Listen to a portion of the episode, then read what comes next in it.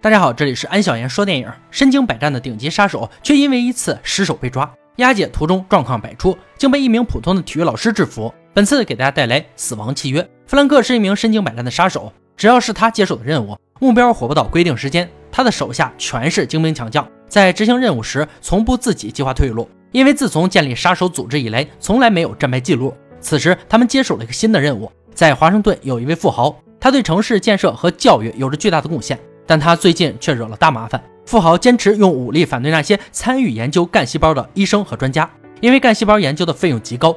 为此，政府部门削减了教育经费。富豪深知教育的重要性，不惜用武力对抗政府。政府将他列为阻碍进程的人，因此富豪和他的儿子成为了弗兰克的目标。很快，富豪的儿子就在自己的公寓前被弗兰克推倒在车轮下，当场死亡。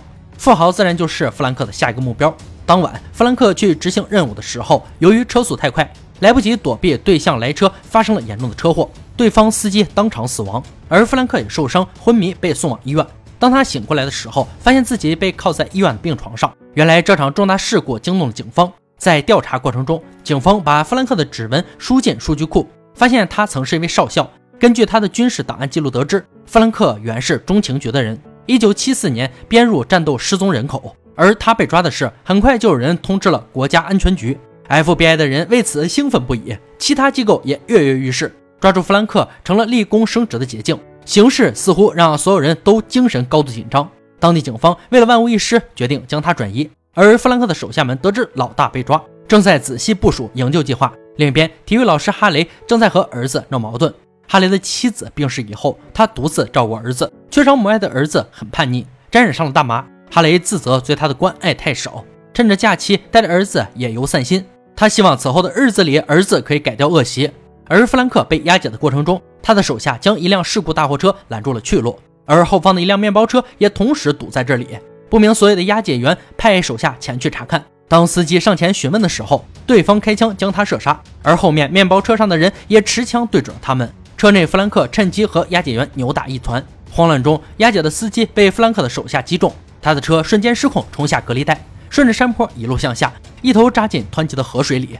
随着河水一路漂泊，车内弗兰克和押解员在争夺手枪时，押解员腹部中枪，但是他还是死死地抓住弗兰克，没有给他逃走的机会。就在两人顺着河流扑腾的时候，被在这旅游的哈雷发现，将他们拖上岸。押解员死前告诉哈雷，弗兰克是重刑犯，一定不要让他逃了，并将手铐钥匙交给了哈雷。面对一个普通人，弗兰克并未惊慌。他坦诚地告诉哈雷，自己的手下就在不远处，不想惹麻烦，就赶紧放走他。哈雷在正义和自身安全犹豫再三后，决定站在正义的那一面。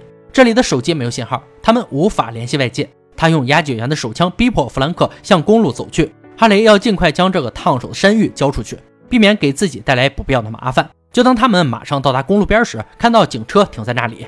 哈雷让儿子先去通知警方。就在儿子接近的时候，却看见弗兰克的手下。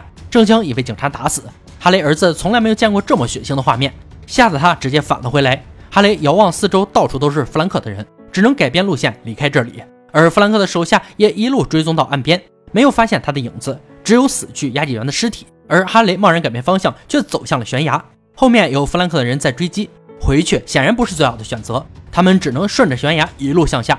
雨天的湿滑让这一路惊险万分，哈雷的儿子脚底一滑，差点掉了下去。好在关键时刻，弗兰克出手相助，将他拉了上来。三人暂时躲进了崖壁的山洞里。这时候，弗兰克的手下听到异样，来到悬崖边查看一番。因为岩石挡住了视线，并没有发现弗兰克。与此同时，美国联邦调查局正式接管此案。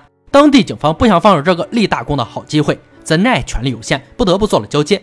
案件接手后，他们没有采取强有力的措施，只是简单的派出了直升机搜索。第二天一早，哈雷三人向森林里走去。被弗兰克的手下发现踪迹，由于悬崖的阻碍，不得不看着他们在眼前消失。但他们中间有一个很厉害的追踪者，弗兰克相信不久之后，他的手下就会找到他。联邦调查局的直升机也在这片区域搜索。弗兰克的手下见此，心生一计，劫持飞机。他们一人假装受伤躺在地上，另一人挥舞着衣服，引起巡逻人员的注意。警员很快就发现他们，将飞机降落，准备对他们进行救治。没想到对方竟然将匕首插进了警员的心脏。而警方的对讲机里再也收不到警员的回应。另一边的哈雷三人在这里遇见了一对情侣游客，哈雷向他们说明了情况，两人瞬间正义感爆棚，决定同行。五人小队为了避免弗兰克手下的追踪，选择了一条比较偏僻的路，来到了冰川时代形成的岩石区。能通往前方的只有一座年代久远的木桥。哈雷决定几人通过之后毁坏木桥，切断追击者的路。这个时候，他们发现了警方的直升机。哈雷几人以为终于等来了救兵，开始兴奋地挥舞手臂等待救援。但他们怎么也没有想到，飞机里全都是弗兰克的人，并对着他们开了枪。随行的游客男被击中，当场死亡。由于气流太大，影响了射击的精准度，哈雷等人才有时间找地方掩护，而弗兰克却趁此机会快速地朝森林里奔去。自此，哈雷失去了对他的控制。哈雷没有多想，边躲子弹边追了上去。由于树木的遮挡，飞机上的射击不能命中目标。弗兰克的手下只能来到陆地对付他，只是来人太过轻敌，反被哈雷打死，还顺便缴获一把机枪。飞机上的人已经发现了弗兰克，还有两米，飞机就可以将他带走。就在这紧张的时刻，哈雷对着飞机的机翼开始了连续射击，无奈飞机只能再次起飞。顶级杀手弗兰克再次落到了哈雷手里，而飞机尾部被损坏，在飞行不久后就坠毁了。幸好离地面不高，里面的人员并未受伤。哈雷几人继续前行，来到湖边的小木屋。这个风景优美的湖成为了他们新的困难。这里没有船，对面就成为了他们遥不可及的地方。无奈只能在这里安顿下来。这注定是一个不平静的夜晚。天黑不久，弗兰克的手下就找到这里，几人包围了小木屋，要求交出弗兰克。哈雷自知寡不敌众，况且他还要考虑到儿子的安全。弗兰克承诺让哈雷几人安全的离开后，哈雷打开了他的手铐，决定不再管这件事。就在这时，弗兰克的人强行冲进小木屋。不明状况的手下打倒了哈雷的儿子，这一举动瞬间点燃战火。哈雷看到儿子受伤，瞬间暴起，对着来人挥舞着铁拳。弗兰克的手下竟然被打得毫无还手之力。这场战斗中，弗兰克的手下死了两人，而且枪声引来了警方的搜寻飞机。弗兰克多次逃走失败，这次他劫持了哈雷的儿子。联邦调查局得知弗兰克再次逃跑，瞬间紧张起来。他们中间的女警官和弗兰克有过合作，他深知弗兰克的执着，只要他有机会，还会执行自己的任务。女探员联系了安插在弗兰克身边的卧底，让卧底打死哈雷的儿子，栽赃给弗兰克。这样，当弗兰克顺利杀死富豪的时候，再利用哈雷干掉弗兰克。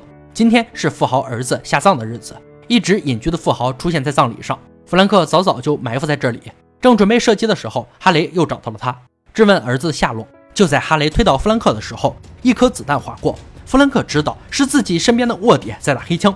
当他找到卧底的时候，卧底的枪正在瞄准富豪。弗兰克在他扣动扳机的时候，将他踢倒在地，对着他的胸口开了几枪。他看了看不远处的富豪，收起枪口。弗兰克把关押哈雷儿子的房卡给了他。多天接触下来，他和哈雷都知道对方是善良的。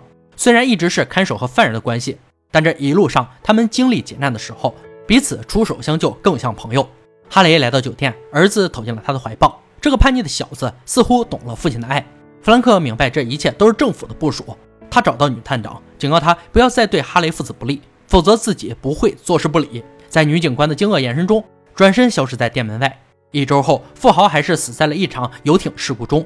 富豪一直是一个备受争议的人物，他的观点被认为偏激，就算是为社会做了很多贡献，政府部门还是逐步与之疏远，最后失去生命。